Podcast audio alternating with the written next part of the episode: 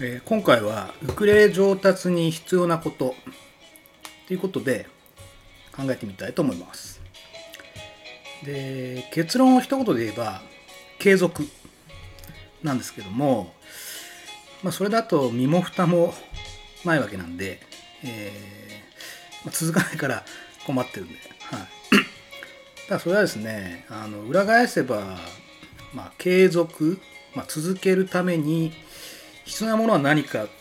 ていうことですよね。うん。そうなんですよ。えー人間、何かを続けるには、まあ、ご褒美がないと、まあ、いけないっていうことで、えーそれは、まあ、達成感じゃないかなと思うんですね。やったついに買ったぜウクレレとか、できたチューニングとか、おっしゃ初めて一曲通して弾けたぜとかまあウクレレの上達っていうのはそのこういう小さな、まあ、小さい達成感の積み重ねなんじゃないかなと思うんですね。うん、であの私が思うに、えーまあ、挫折しやすい人は、えーまあ、この達成感を得づらい取り組み方になってるんじゃないかなというふうに思うんですね。うん、例えば、えーまあ、いきなり難しい曲に取り組んだりた1ヶ月やってもいけないようなね、うん、日々なんとなく練習してたりとかしてませんか？と。うん、あと自分と周りとの関係っていうことでいくと、まあ、ウクレレの仲間を作んだりとかもっとあの引きずり込んでもいいと思うんですけどね。うん、とか、えーじゃあちょっとやってんだったら弾かしてよウクレレっていう時にこうパッと人に聴かせられる持ち曲っていうのがないとか。うん、で、まあ、スポーツとかねあの仕事と、まあ、同じなんじゃないかなと思うんですよね。うん少しなんだろう上のん？少し上に目標を立ててそれをこうこなしていくのがまあいいと思うしまあ必要だと思うんですよね。うん、あと他人からのその反応っていうかフィードバックも欲しいですよね。すげえとか、えー、俺も始めたいな、私も始めたいよとか。うん、で、じゃあ、どうするかということなんですけども、ここではその2つ、えー紹介します。はい。まず一つ目なんですけども、えーウクレレのネタ本ってのがあるんですね。これおすすめです。えー、Amazon で探すと、えーウクレレネタ帳ベストいくつとか、ウクレレ一発芸とか、えーそういうタイトルの本が何冊か見つかります。うんえー例えば CM の曲とか、えー駅の発車音とか、えー印象的で短いフレーズがまあ割とたくさん載ってますよね。うん、例えばその家族や友達に、まあ、ウクレレの演奏を披露するにしても、まあ、相手だって知らない曲をこう延々と聴かされたら聴かされる方困りますよね。うん、ただそのネタのフレーズならねこう一発芸みたいなもんなんで時間もかからずにまあ練習するのも弾けるようになるし、えーちょっと見せてよって言ったらパッと見せれるし、うん、そもそも短いんで、えープレッシャー感じないで楽しんで見せられますから、うん、ネタ帳はいいと思うんですよね。でもしあのご家庭にですね、え小さいお子さんがいれば、まあ、ベストですよね。うん、パパすごいとかママすごいっていう感じで自分の株も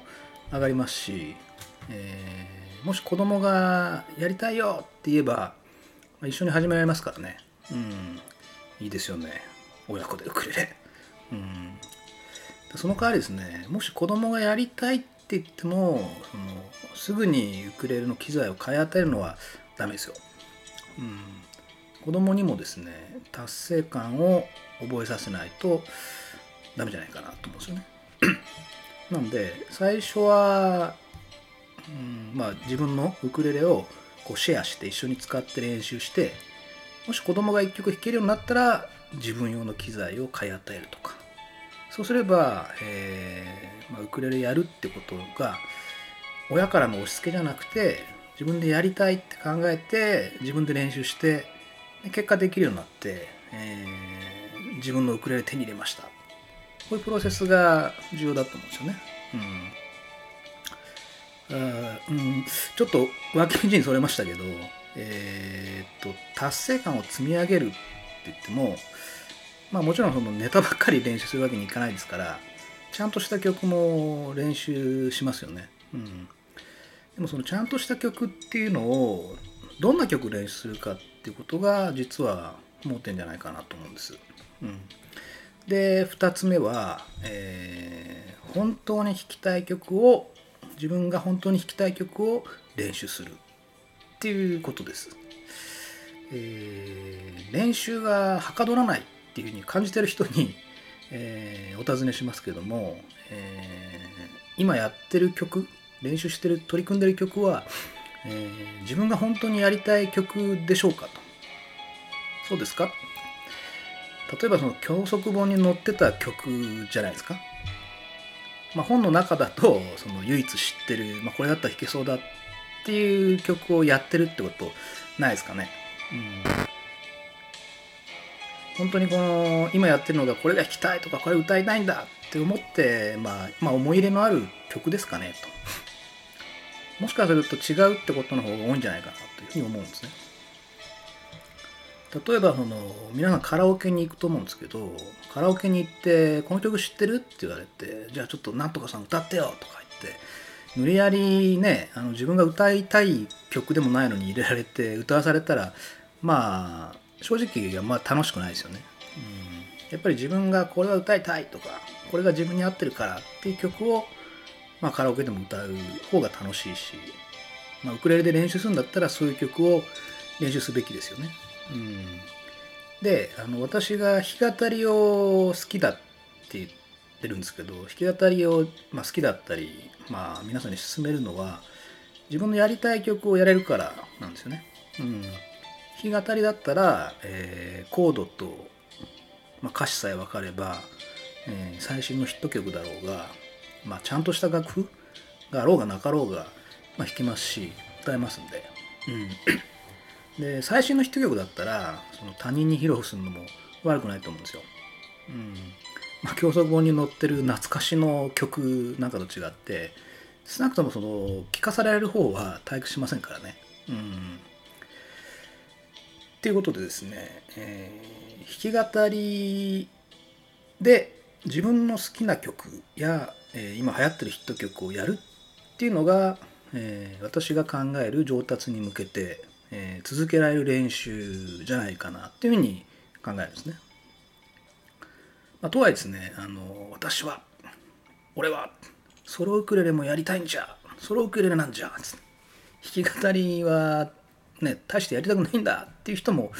まあ、いると思うんですよね。うん目指すはソロウクレレ人の前でこうかっこよく弾きたい。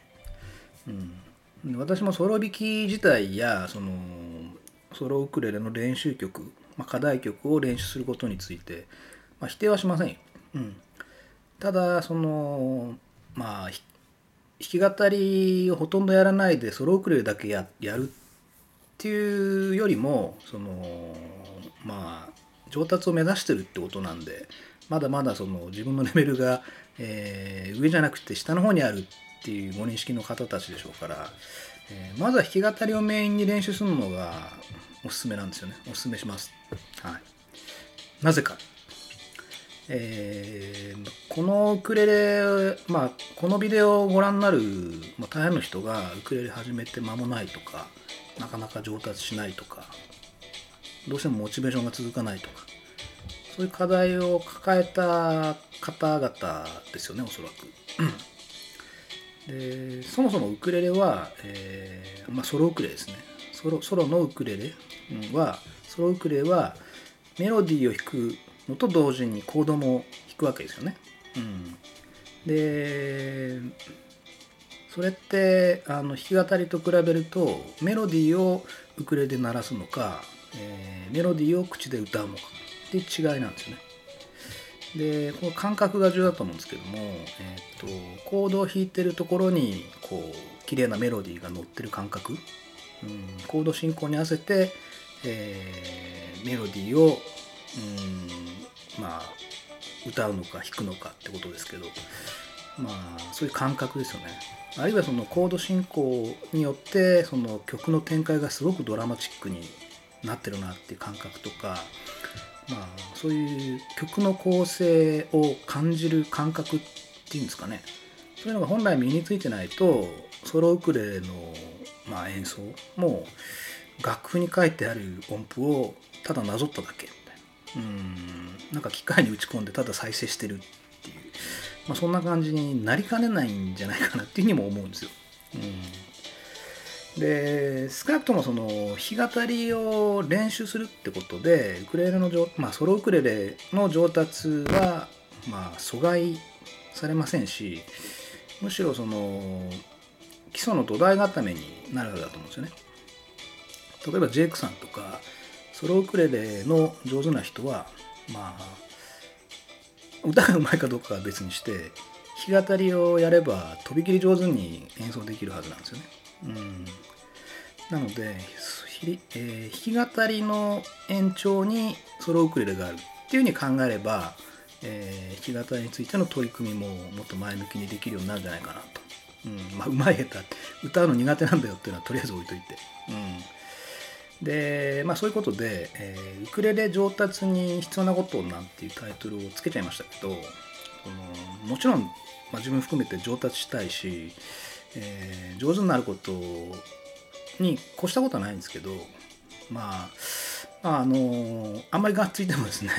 あのガソリンが切れちゃうんで、えーまあ、長く続けられる趣味にしていくっていうのが大事なんじゃないかなと途中で投げ出したりせずにうん折れたりせずにまあ場合によっては白髪が入るまで続けられるっていうのがまあいいんじゃないかなと思いますと。うんまあ、最初に申し上げたようにその続けてれば上達もしますんで、まあ、続けられるようにどう練習するか場合によっては目標を置くか、えー、自分の達成感をうまくコントロールするかっていうことじゃないかなというふうに思います。はいえーまあ、今日は以上なんですけども、えー、皆さんのウクレレライフのご参考になれば幸いです。ありがとうございました。